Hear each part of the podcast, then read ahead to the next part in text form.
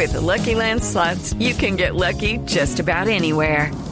This is your captain speaking. Uh, we've got clear runway and the weather's fine, but we're just going to circle up here a while and uh, get lucky. No, no, nothing like that. It's just these cash prizes add up quick. So I suggest you sit back, keep your tray table upright, and start getting lucky. Play for free at LuckyLandSlots.com. Are you feeling lucky? No purchase necessary. Void where prohibited by law. 18 plus terms and conditions apply. See website for details. Padres con experiencia, padres nuevos, hijos únicos, hermanos, abuelos que consienten, nietos que aprenden. Vamos a construir un puente entre generaciones para que las familias crezcan y entre todos podamos cambiar el mundo. Aquí comienza Generaciones Blue, un espacio del ICBF y Blue Radio, con testimonios, guías, expertos e invitados que nos ayudarán a mejorar la vida en familia y las relaciones entre sus miembros. Generaciones Blue, estamos cambiando el mundo. Una alianza de Blue Radio y el Instituto Colombiano de Bienestar Familiar. Generaciones Blue, por Blue Radio y bluradio.com. La nueva alternativa.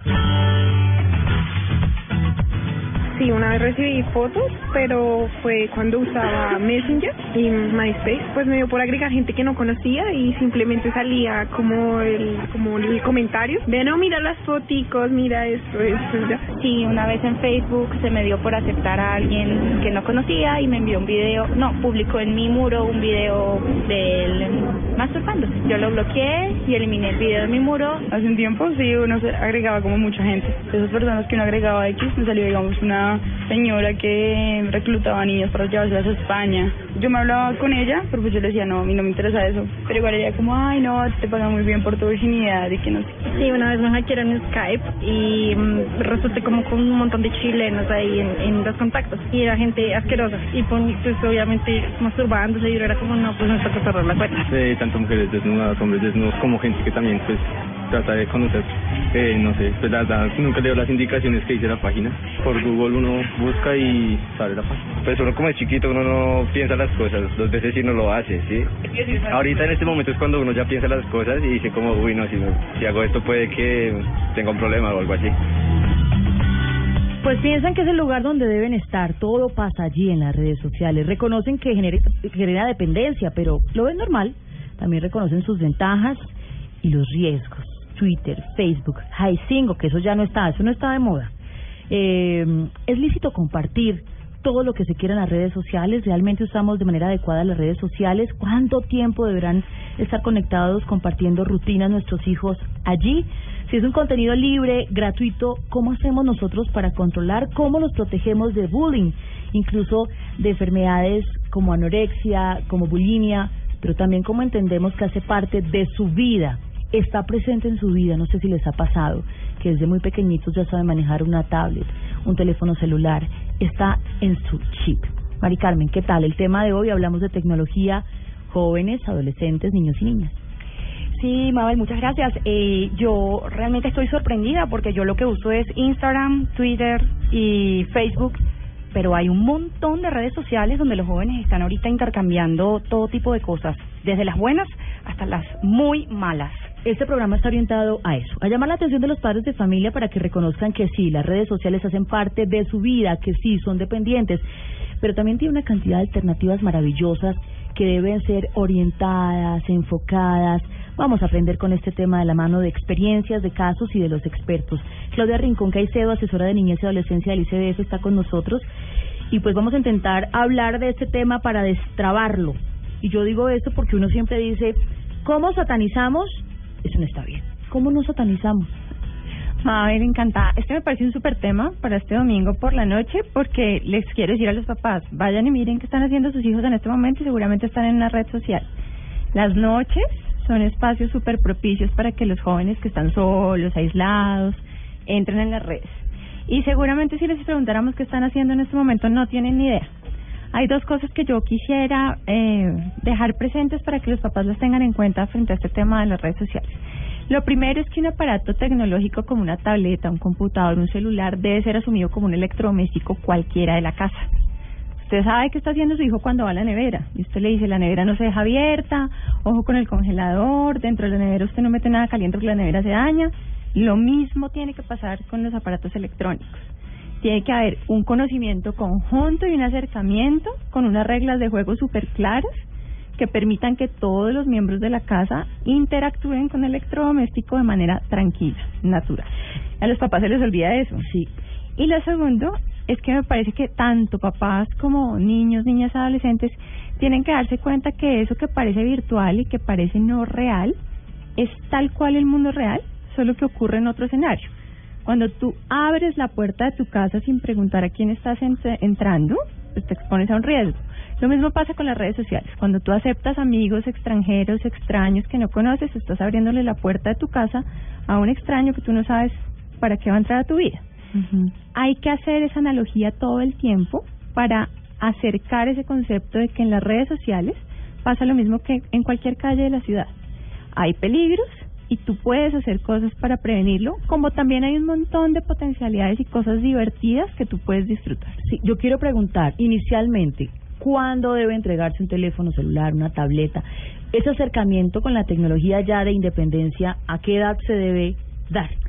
Sobre eso hay muchas discusiones. Los papás tienen una cantidad de, de dificultades con ese tema y lo han asumido de una forma que les dificulta tener el control sobre eso. Entonces ustedes se dan cuenta desde pequeñitos, empiezan ahora a parquearlos al frente del televisor para que se distraigan y se ocupen y nadie acompaña lo que están viendo en la televisión. Lo mismo pasa con las tablets. Se las entregan, muchas veces no tienen en cuenta ponerles bloqueos, controles parentales y demás, y se los dejan ahí.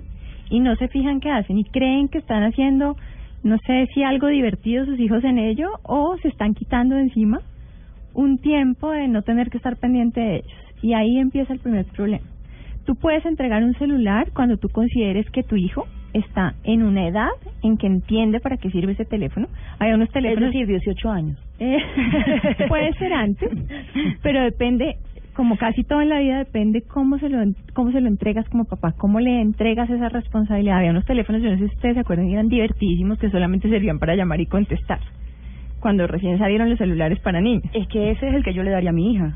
Ese, esa es una primera fase muy interesante de cómo acercarlos a ellos a entender para qué sirve un teléfono celular, por ejemplo, o para qué sirve una tablet en la medida en que tú la uses como un apoyo en el desarrollo escolar de tus hijos. Pero si tú se la entregas libremente, sin un criterio de acompañamiento, sin una responsabilidad, empieza a ser tu corresponsabilidad el mal uso que tu hijo haga de ella. Tú puedes negociar eso con tu hijo. Tú le puedes dar un teléfono celular y decirle, te voy a poner unos minutos para que cuando vas al colegio eh, yo Mamá, pero quiero chat. Te voy a dar chat restringido. ¿Y eso qué es? Te puedo dar un chat con un bloqueo que simplemente te sirve para conectarte con tus papás, tu familia, un par de profesores. Claro, pero todas mis amigas se conectan por chat, mamá.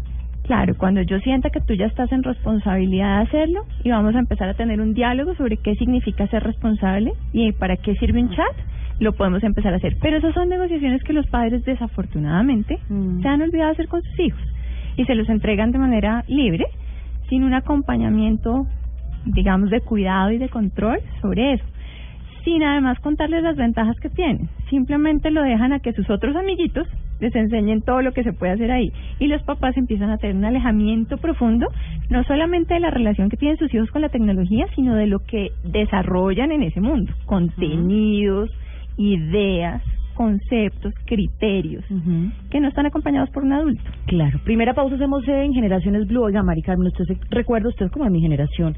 Uno, el chat de antes era frente a frente. Bueno, yo llegué a usar Messenger. Bueno, yo también, pero lo que quiero decir es que antes de los 90, de los 80, lo que uno hacía básicamente era, nos vemos en la tienda, o nos hablamos más adelante, o el teléfono todo el día, pero esto del chat, estar pegados Y era chévere, ¿verdad? Y Ver a la vaya, gente. Claro, vaya usted a almorzar con un teléfono en la mano en lo que lo hacía su mamá o su papá.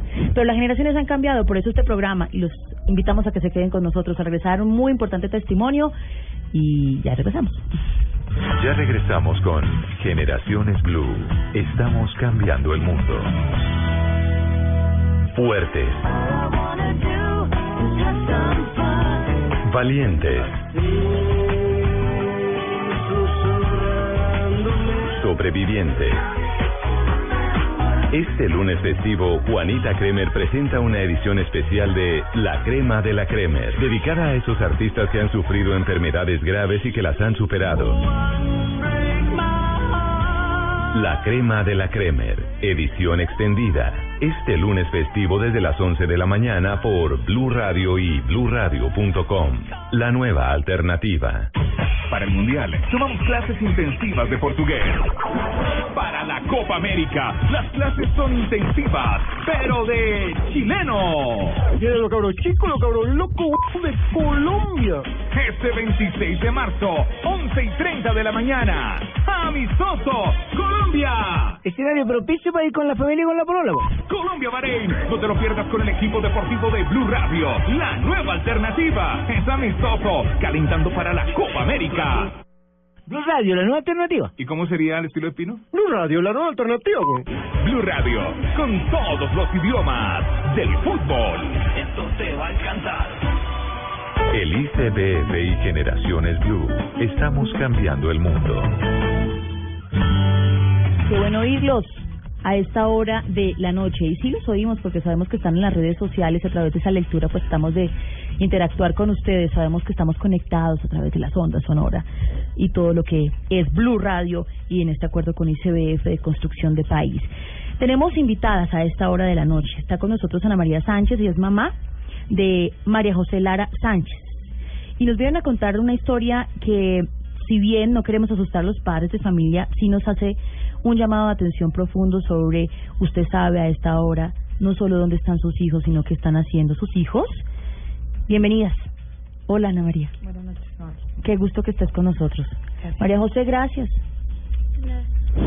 Estaba un poco tímida María José, pero además se ha hecho eh, un intento hoy por contarnos su experiencia y te agradezco enormemente ese intento, María José. Gracias. Ana María, eh, ¿cuándo empezó? Usted es mamá de dos niños, ¿no? De dos niños. Mm, ¿Cuándo empezaron ellos a interactuar con redes sociales y con tecnología? Mm, María José empezó a actuar con redes sociales, yo creería que a principios del año pasado. Hoy tiene 14 años, eso es como a los 12, 13 años. A los 13, a 13. principios de los, sí, 12, 13. eh, pues siempre han tenido ellos acceso al Internet por medio del portátil de la casa, eh, pero le entregamos un celular hace mm, más o menos a principios del año pasado, eh, con reglas, como decía Claudia. Claudia. Eh, y increíblemente la chiquita, eh, que tiene seis años, eh, me pide un celular a gritos. No, yo le digo que no, que todavía no, porque no sabe para qué es celular. Y a veces tiene acceso a, a la tablet, eh, pero lo hace más como para ver películas de niños y siempre, siempre después de una eh, amarga experiencia muy controlada. Sea, muy controlada lo que ella está viendo, de lo que está buscando, de lo que... Porque curiosamente, si a mí se me bloquea mi celular, la chiquita de seis años me lo desbloquea Sí, perfectamente. saben perfecto. Ellos saben más que Pero nosotros. porque de- uno no entiende y no puede, ellos lo hacen Ellos sin lo ningún hacen problema. sin ningún problema. Y esa, esa experiencia aburridora, harta, incómoda, ¿cómo comenzó? Comenzó a mediados del año pasado, como en mayo, junio, donde yo estaba almorzando con unos compañeros de la oficina y entró una llamada donde me pedían 12 millones de pesos a cambio de no publicar una foto desnuda en una red social llamada Snapchat, a la cual no tenía ni idea de qué se trataba. Yo digo, convencida que me están amenazando a mí, digo que bien podían publicarlo. Y mm, recibo una segunda llamada ya con el nombre de mi hija, y donde me decían que si no eh, pagaba la suma que me estaban solicitando, le hacían daño físico. Yo llamo a las autoridades, eh, pongo en conocimiento de la policía lo que estaba ocurriendo. Ellos me dan unas instrucciones iniciales y empiezan la investigación. La investigación da como resultado que efectivamente mi hija se toma una foto que no es comprometedora, una foto normal, una selfie que también eh, hasta hace poco están muy de moda, eh, donde no es comprometedora, pero los compañeros del colegio la hacen comprometedora, ellos mismos con un programa que tienen los celulares, eh, muestran sus Aumentan sus aumentan senos. sus senos, hacen su escote, cortan la cara porque la foto que vuelven viral eh, por Facebook no es la misma foto que ella que los que los investigadores me muestran que ella envía. Eh, finalmente las autoridades esto queda en manos de las autoridades del Instituto Colombiano de Bienestar Familiar y de todas las autoridades competentes en el caso, Fiscalía, eh, Ministerio de Educación, Secretaría de Educación. Sí, pero a ver, eh, primer impacto. No soy yo, es una fotografía que está de mi hija. ¿Qué dicen estos papás? ¿Los papás de los niños? Ustedes, o- ustedes no. como pareja. Primero, nosotros estamos completamente seguros eh, que mi- nuestra hija no iba a mandar una fotografía. Porque nosotros habíamos hablado con ella de todos los riesgos que podía tener si, es, si hacía algo como esto. Le habíamos mostrado videos, películas, le hablábamos constantemente. El papá le, le mostraba videos que hay en YouTube sobre el tema. Eh, le decía, mira, Majo, no todo el mundo es tan, tan buena gente ni tiene unos sentimientos tan, tan nobles como tú, te pueden hacer daño. Sin embargo, para mí fue durísimo decir en qué momento yo intenté ese diálogo con mi hija y hubo ese cortocircuito donde ella no entendió el mensaje que nosotros estábamos dando. Si bien ella no es responsable de lo que los compañeros decidieron hacer con la fotografía, pero envió una foto, o sea, se sometió al riesgo.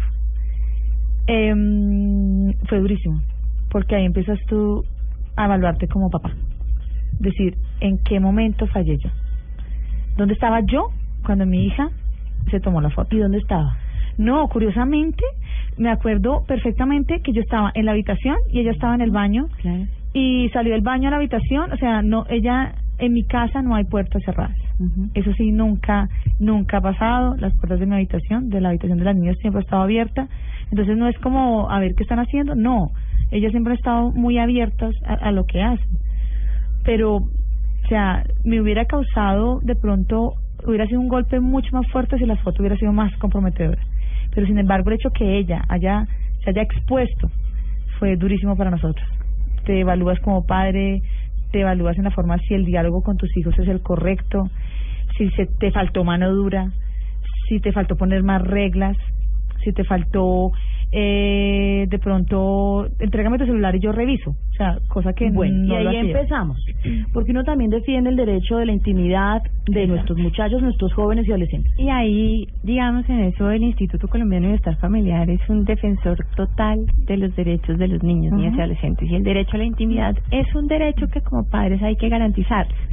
El tema es efectivamente en qué edad tienes derecho a qué nivel de intimidad hasta que tengas una comprensión como adolescente de cada uno de los pasos que haces y efectivamente María José, que es muy valiente y hoy nos va a compartir su testimonio, no alcanzó a medir el riesgo de una cosa que parecía una actividad inocente como tomarse una selfie, como hay cientos de millones No, hoy en pues. día. Todos nos hemos tomado una Sí. selfie, a ver que levante la mano el que no, todos nos hemos tomado una selfie. Eh, y eso hace parte de tu derecho a la intimidad. Lo que tú no puedes controlar es lo que pasa después de que tú, tú expones tu intimidad. Claro, que es lo que sabemos nuestros jóvenes, los adolescentes y los niños, pues a veces no calculan y piensan que en esta gran red de comunicación, pues quién va a atreverse a hacerle a uno un mal juego, una mala pasada. Bueno, María José, ¿cómo recuerdas tú este capítulo? ¿Quiénes están detrás de toda esta historia? Hay también un acoso, un matoneo de tus compañeros por este episodio. Bienvenida. Vamos a empezar entonces la primera. ¿Cómo recuerdas tú este episodio? Eh, ¿Fue una fotografía cualquiera? ¿Nunca pensaste que llegara a tantos extremos? Pues lo primero que pensé fue que al enviar la foto había confianza entre la persona y yo. Pero pues después me di cuenta que no. María José, ¿tú le enviaste esa foto a un amigo tuyo? ¿O a una Sí. amiga? A un amigo. A un amigo. A un amigo. Eh, ¿Qué pasa después de que tú le envías? Tú eres una jovencita de 14 años. Mm. El pasado programa estamos hablando de esa iniciación del coqueteo y todo esto, que es normal en los adolescentes. Eh, ¿Qué pasa después de enviar la fotografía? Pues él me dice que no. Lo que nos quieras contar. Nada, que es algo lindo ya. Y ya. Eh, ¿Tú te das cuenta que distorsionan la imagen? Porque- Cuando veo la foto, o sea, yo envío la foto y, y ya, pero cuando ya la veo ya sí me doy cuenta que está manipulada.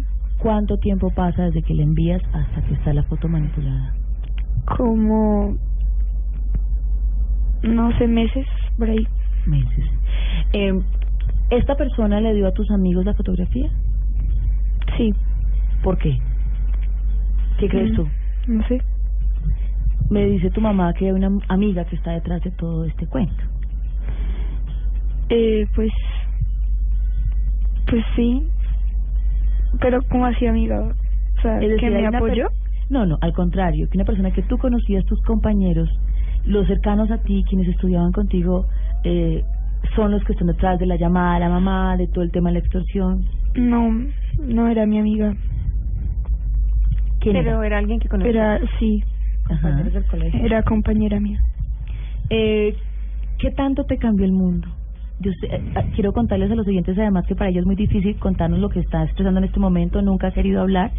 Ha estado muy contenida desde que llegó a nuestro programa, por eso es tan valioso su testimonio, María José, y es valioso para los jovencitos y los adolescentes que ahora pueden estar pasando por eso, para los padres de familia, y de nuevo por eso te agradezco mucho que estés aquí. ¿Qué tanto te cambió después de que empezó esa llamada mamá o ese matoneo en el colegio? Pues mucho. Pues cambió mucho, mucho. ¿En el salón empezaron a decirte Eh, cosas? No, eh, pero sí hubieron. En el salón no. Pues por parte de mis amigos, no. Pero otra gente sí había malos gestos. Supongo que entre ellos había palabras, no sé, críticas, pero pues que yo ya escuchaba a mí nunca. Mamá, ¿cómo, ¿cómo sigue el caso de, de María José? ¿Cómo ustedes lo enfrentan? ¿Qué es lo más complicado? Es un cambio del cielo a la tierra. La familia era una antes y se convierte en otra después. Eh, María José era una niña completamente diferente. Se vuelve una niña introvertida, eh, muy callada, muy reservada. No, como tú dices, es la primera vez que ella va a hablar del tema aparte de las autoridades. Que si fue bien difícil para las autoridades, eh, debe estar ahorita el doble de complicado para ella. Em, nosotros eh, al principio cuando supimos que eran niños eh, no sabemos qué hacer realmente porque pues no sabemos qué camino coger cierto a veces yo decía me pongo en el papel de los papás de los otros niños y también digo yo pero bueno en qué momento este niño está haciendo eso o sea hay cuando yo recibo en el colegio las excusas públicas que me dan algunos papás de los niños involucrados hay un papá que me dice de una forma llorando, atacado llorando, con muchísimos nervios. Nos dice al papá María José y a mí que lo perdonemos, que él siempre se preparó para estar en la posición donde estábamos nosotros, que su hijo fuera en algún momento la víctima, claro. pero nunca estaba preparado para para que su hijo estuviera en el papel que está, en el victimar, en, en, en el victimario, jamás. Me pidió disculpas, dijo que que mi caso salió en el tiempo, en, él le recortó el periódico del tiempo al hijo y se lo puso en su cuarto para que él aprendiera que esto no le no lo iba a volver a hacer nunca en su vida. A mis hijas hay que cambiarles de colegio, Claro. porque el matoneo es el doble después de que sale a la luz pública esto. Yo decido hacer público el caso porque porque si bien eh, no quiero, hoy es mi, eh, en ese momento fue mi hija, pueden venir muchísimos más y curiosamente salen casos después en el colegio realmente aterradores. Entonces yo decía, nada, hay que sentar un precedente. O sea, esto no, y los niños que hagan este tipo de cosas tienen que saber que si, bueno, yo tengo 13 años y tal vez no voy a ser judicializado, no va a pasar nada, no, pero sus papás sí pueden estar en un grave problema por las actuaciones que ustedes hacen. ¿Qué es lo que pasa o qué pasó con esos niños? ¿Qué, ¿Cuál es el camino que entonces uno tiene que recorrer? ¿Los echan de la escuela? ¿Los No. papás? No, el, pues no los pueden expulsar del colegio porque no, o sea, no creo que el colegio tuvo una reunión y decidió no expulsarlos, pero tampoco les hizo un como una fuerte un fuerte llamado de atención para generar como como Conciencia y conciencia exacto. claro. No, no los tomó a tiempo tampoco, porque dejó que mi hija fuera matoneada después del caso y un matoneo mucho más fuerte, porque porque lo grave fue lo que vino después de que se da la luz pública y que se da a conocer en el colegio lo que sucedió. ¿Qué pasó después? Yo pongo en yo pongo la denuncia por extorsión en la fiscalía. La fiscalía abre una investigación. En ese momento la fiscal la tiene el CESPA, la unidad de adolescencia y sí, y la unidad de adolescencia siguen con la investigación. eh, y llevo a una demanda civil al colegio y a los que sean responsables. Si hay, en este momento están como definiendo eh, la responsabilidad de los papás y pues lo que las autoridades nos vayan diciendo y es lo que vamos vamos haciendo. María José, uno, y lo acabo de pensar, las fotografías que nos tomamos todos, las selfie, uno no dimensiona que esto vaya a suceder. Uno no se imagina que esto se vuelva viral y menos ahora que es tan importante ese tema social para los jóvenes que están en ese re- relacionamiento, que sean acosados, matoneados, eh, y realmente son muy crueles, los niños y los jovencitos son realmente muy crueles. ¿Qué tanto te cambió a ti la vida? Tu mamá nos está diciendo que te volviste más introvertida, yo lo estoy notando en este preciso momento.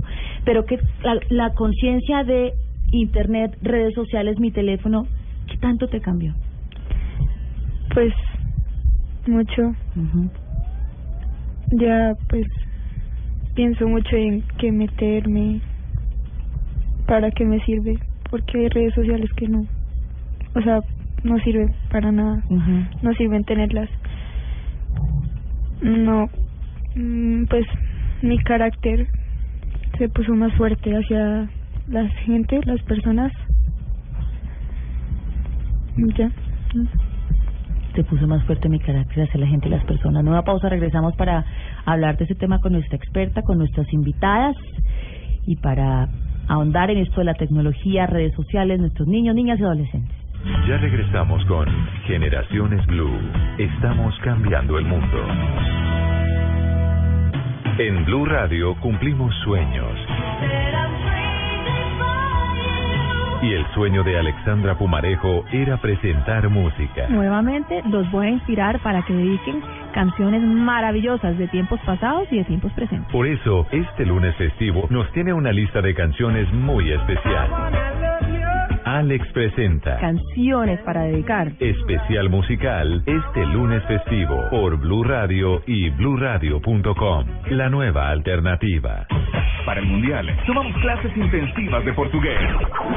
Para la Copa América, las clases son intensivas, pero de chileno. Vienen los cabros chicos, los cabros locos de Colombia. Este 26 de marzo, 11 y 30 de la mañana. Amistoso, Colombia. Escenario propicio para ir con la familia y con la polola. Colombia Bahrein. No te lo pierdas con el equipo deportivo de Blue Radio. La nueva alternativa. Es amistoso, calentando para la Copa América. Blue Radio, la nueva alternativa. ¿Y cómo sería el estilo de Pino? Blue Radio, la nueva alternativa. güey. Blue Radio, con todos los idiomas del fútbol. Esto te va a encantar. El Instituto Colombiano de Bienestar Familiar y Generaciones Blue. Estamos cambiando el mundo. ¿Usas redes sociales? ¿Qué usas? Facebook, Twitter, Instagram, WhatsApp. Facebook, más que todo para hablar con amigos o hacer trabajo, a veces jugar. Eh, Facebook, Instagram, WhatsApp y Twitter. Mm, principalmente para entretenimiento y para comunicarme con mi familia o con mis amigos. WhatsApp, Instagram, Twitter, eh, Facebook y Snapchat para entretenimiento y, y para chatear con mis amigos. En WhatsApp, Facebook, Instagram y Twitter. Para hablar con mis amigos o para entretenerme. Eh, Twitter, WhatsApp y Facebook. Twitter, digamos, como más como para enterarme de cosas y pues para publicar como también cosas de interés, más o menos. WhatsApp sí, comunicarme solamente y Facebook también como noticias, fotos. Facebook, Twitter, Instagram, Snap, Skype y pues para comunicarme con mis amigos y ya pues hacer tareas, preguntar qué tareas hay. Snapchat, Twitter, Facebook, WhatsApp, Instagram y Skype. Chatroulette. Es una página por que tú te comunicas por videos con gente que no conoces. Pero pues, pues ya vas a conocer amigos. Eh, utilizo WhatsApp, Facebook, Messenger, eh, Snapchat, Instagram y Chatroulette por último. Pues era para conocer gente, pero ahí uno conoce gente de todo tipo, pero gente que tiene otras otros propósitos, aparte de conocer y ya.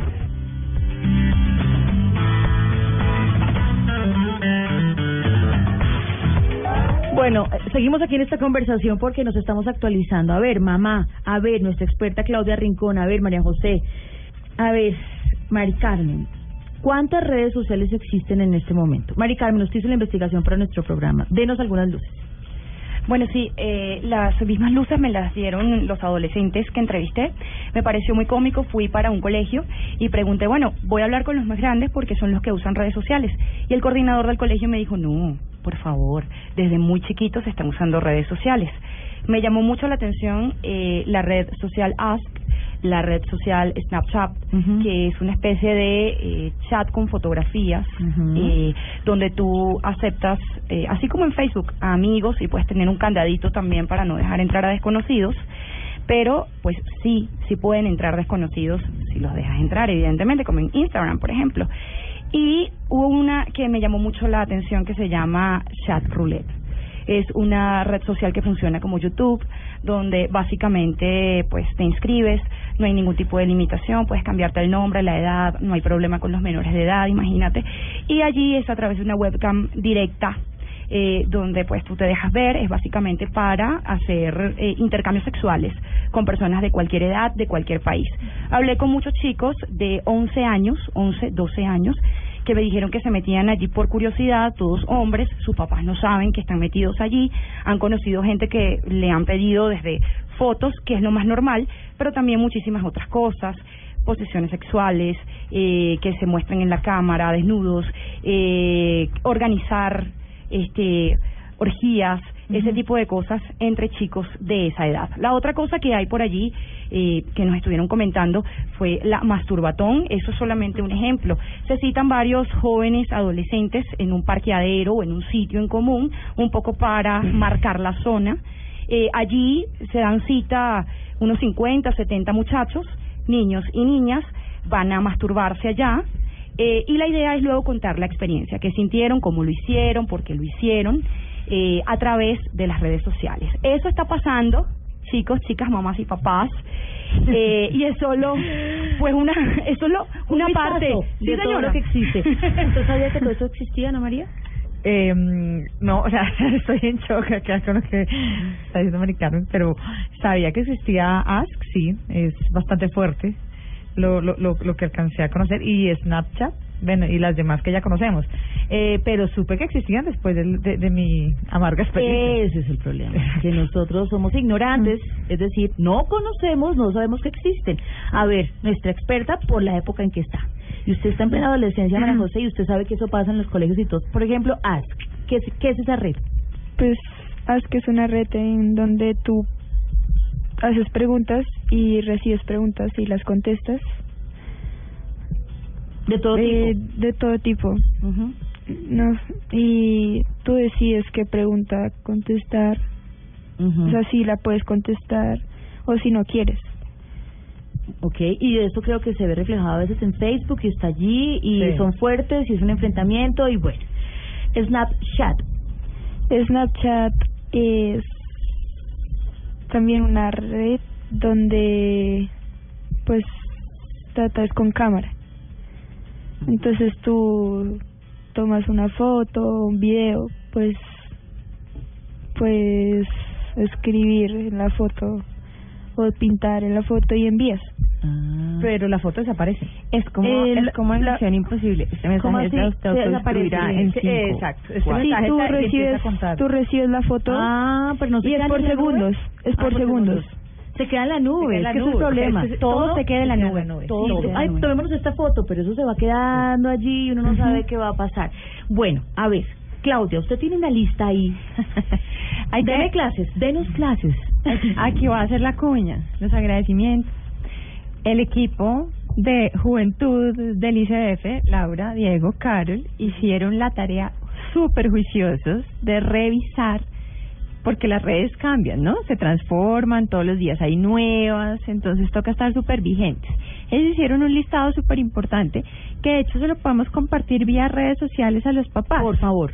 Que me parece súper claro, porque además hicieron una, una tablita que me parece un hit, porque dice qué es, qué tiene de bueno, qué tiene de difícil, en qué tenemos que fijarnos, porque parte de lo que pasa con el mundo de las redes sociales, como con el mundo de las sustancias psicoactivas, como con el mundo de la sexualidad, como casi todas las cosas que tienen que ver con los adolescentes, los papás tienen un, una, digamos, una primera dificultad para acercarse a ellos a hablar de, de los temas, es que no saben. No tenemos ni idea. Desconocen. Y yo sí creo que ese es un llamado muy importante que como bienestar familiar debemos hacer a los papás y es que es parte de su responsabilidad de informarse. Porque si no se informan, no se pueden eh, orientar y sentarse con ellos y decir, no Ajá. me parece que, que estés en esa red, eso no es interesante, venga, revisemos esto, bloqueemos este tema porque sí, somos responsables también de en dónde están en las redes sociales nuestros hijos. Bueno, Facebook. No, digamos que todas las redes en sí mismas, por sí solitas, no son malas. Y eso es Sí, un no tema a que es importante. Sí, no, no, no queremos satanizarlas porque adicionalmente como instituto hemos hecho un esfuerzo por ver qué es todo lo positivo que tienen. Porque efectivamente en las redes sociales también hay un mundo muy positivo.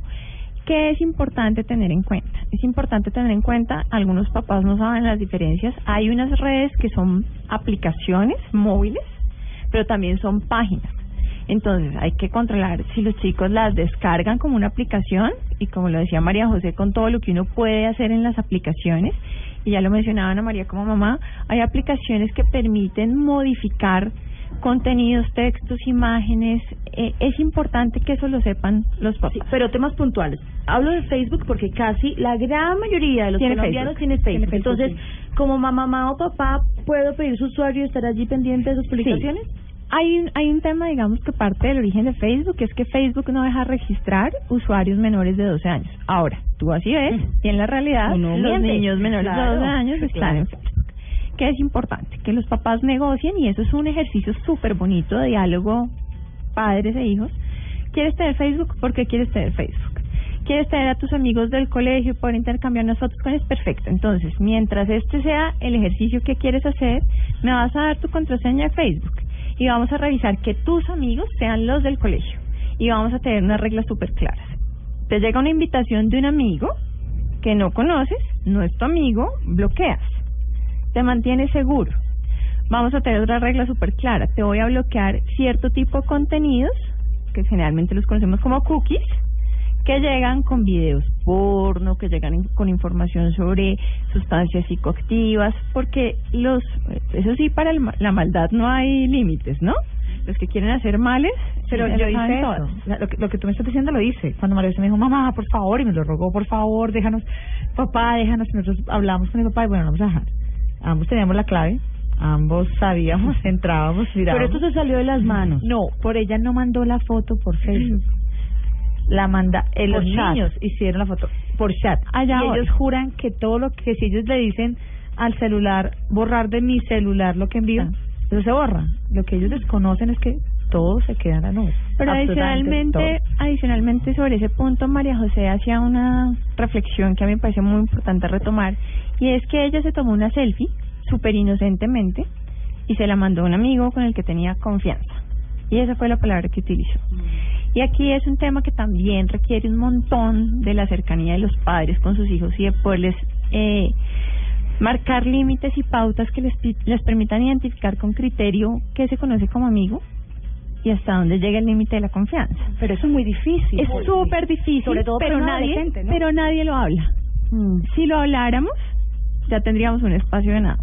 Y adicionalmente, eh, sobre ese tema, hacer, hacer em, como todo, María José, esto es una, te agradecemos un montón que compartas esto. Siempre hay una experiencia que te deja enseñanzas.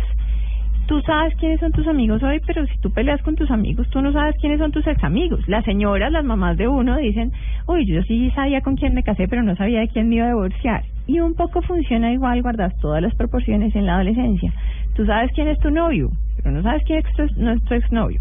Y cuando tienes una amiga adolescente que es tu compinche, que son, son términos que los papás usan para diferenciar la amistad de la compinchería, cuando tú un día pelees con esa amiga, tú no sabes qué vaya a ser esa amiga.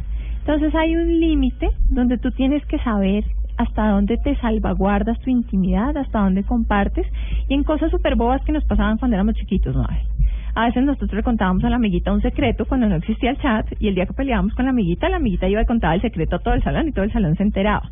Digamos, esto funciona igual, solo que se ha modificado porque las redes han permitido masificar esto de una forma que se sale del control de nosotros mismos. Entonces es importante que así sepamos, digamos, cuál es la naturaleza de cada red. Ahora, teníamos la discusión por fuera de micrófonos y le decíamos a María José, bueno, ¿qué otras redes conoces? Tinder. Y ella decía, no, yo sé qué es, pero obviamente yo no estoy ahí. Es importante que los papás sepan que hay redes que realmente son para mayores de edad, porque tienen una orientación de encuentros sexuales, de buscar parejas, exacto. Y eso sí es importante que los papás sepan, porque si tu papá, si tu, un hijo te dice a ti, estoy en Twitter, ah bueno, estoy en Badu, ah bueno, y te da igual que si te dice que está en Badu, o está en Twitter, o está en Facebook, o está en Snapchat, y te da exactamente lo mismo, pues no, no, no de nada sirve tampoco que tu hijo te lo diga, o que tú se lo preguntes. Si tú sabes que tu hijo está en Twitter, perfecto, tú ya sabes para qué sirve Twitter, cuáles son las limitantes de Twitter, qué restricciones tiene. Pero si sabe que estás en Badu, si sabe que estás en Snapchat o si sabe que estás en Ask, tienes otras cosas de que empezar a preocupar. Pero entonces yo como papá tengo que tener todas las claves de todas, Todas. las redes sociales que tengan mis hijos y, y estar pendiente y, vi- y visitar su, su computador Yo creo, cada vez. A yo ver. creo que de pronto más que tener las claves, porque algunas veces, digamos, en ciertas edades, no, no es lo mismo una adolescente como María José que tiene 14 a una adolescente No, que tiene momento, 17. momento, María José, ¿tu mamá tiene todas las claves de tus cuentas? No. Claro, no. Si tu mamá te pide las claves de No. todas tus cuentas, ¿tú qué le dices? Que sí. Ahora. Ahora. Y si lo hiciera antes, ¿cómo se te ocurre, mamá? Es mi intimidad, mi libre desarrollo de la personalidad. Y puede que no le dé la clave. Y se las pedía por esta respuesta. Claro. Porque ahora para los adolescentes todo es el libre desarrollo de la personalidad. y puede y puede que no le dé la clave pero no tiene por qué tener ninguna limitante ni ninguna restricción que yo papá me siente con mi hija mientras ella está en su Facebook mientras ella está en su Twitter mientras Sí, ella normas, está claro. Establecer acuerdos y normas de esos espacios, no siempre en esas Total. redes sociales y tener control. Vamos a hacer una pausa en este momento. Eh, María José, uno siempre aprende cuando le pasa. Uno- ninguno iba a Sí. pensar que eso iba a suceder. Aquí yo siento de todas formas que que como mamá e hija ha existido un yo por qué y tú también cuando estamos hablando haces sí, haces no, yo por qué no me acordé, pero pasó. Eh, vamos a ir a hablar eh, en el próximo bloque, vamos a hablar en el próximo bloque también de lo positivo de las redes sociales. Yo quiero que tú, con la experiencia y todo, me digas qué es lo positivo de las redes sociales y de Internet. Bueno. ¿Me lo dices Pues- ahora o ya? Ahora. Tú eres la invitada. Ella ha puesto el ritmo del programa, no importa, regresamos en instantes. Ya regresamos con Generaciones Blue. Estamos cambiando el mundo. Fuertes. Valientes. Sobrevivientes. Este lunes festivo, Juanita Kremer presenta una edición especial de La Crema de la Kremer, dedicada a esos artistas que han sufrido enfermedades graves y que las han superado. La Crema de la Kremer, edición extendida. Este lunes festivo desde las 11 de la mañana por Blue Radio y bluradio.com. La nueva alternativa. Para el Mundial, tomamos clases intensivas de portugués. Copa América, las clases son intensivas, pero de chileno. Vienen los cabros chicos, los cabros locos de Colombia. Este 26 de marzo, 11 y 30 de la mañana. Amistoso, Colombia. Escenario propicio para ir con la familia y con la polola. po. Colombia Bahrein. No te lo pierdas con el equipo deportivo de Blue Radio. La nueva alternativa. Es amistoso, calentando para la Copa América. Blue Radio, la nueva alternativa. ¿Y cómo sería el estilo de Pino? Blue Radio, la nueva alternativa. Blue Radio, con todos los idiomas del fútbol. Esto te va a encantar. Estamos cambiando el mundo. Generaciones Blue.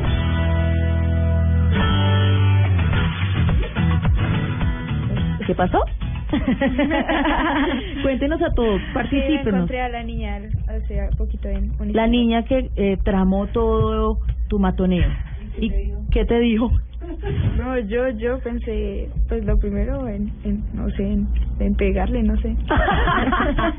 Por eso dije sí. Claro, porque es que además, bueno, cabe decir que María José es deportista, era una niña, número, es, sigue siendo, pues esa experiencia número uno, y pues eso ustedes saben que uno jovencito si todavía genera ahí el resquemor y la envidia, sigue generando en medio del espacio de los muchachos, pues una cantidad de sentimientos, sí, en fin.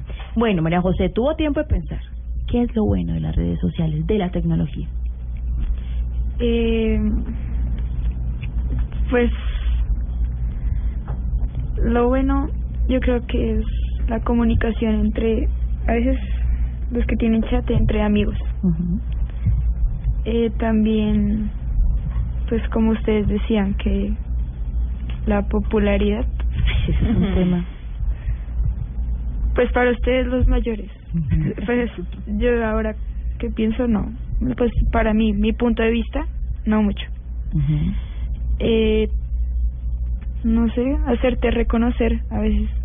Sí, es que hay un tema detrás de todo esto y es el tema de ser popo.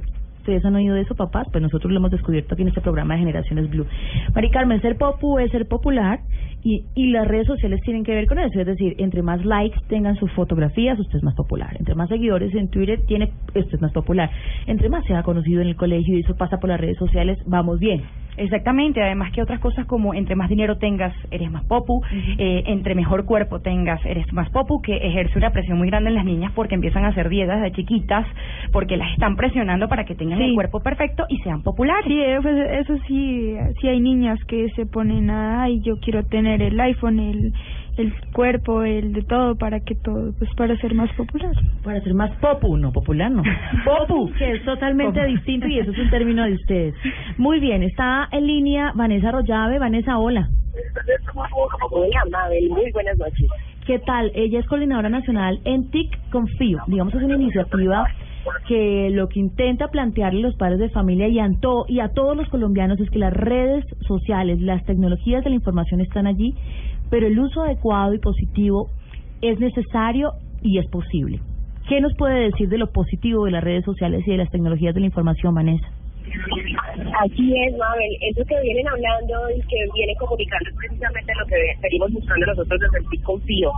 Hablar de tecnología, eh, indiscutiblemente, es hablar de seres humanos, usuarios de esa tecnología.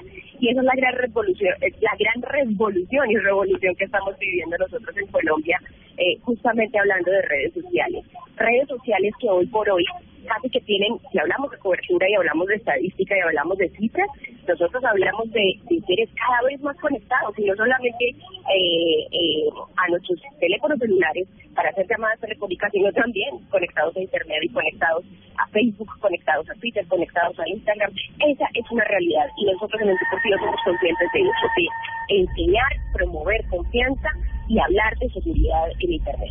Eh, queremos preguntarle de las alternativas que tienen los padres de familia para enterarse de las redes sociales, en que andan nuestros hijos, para datearnos.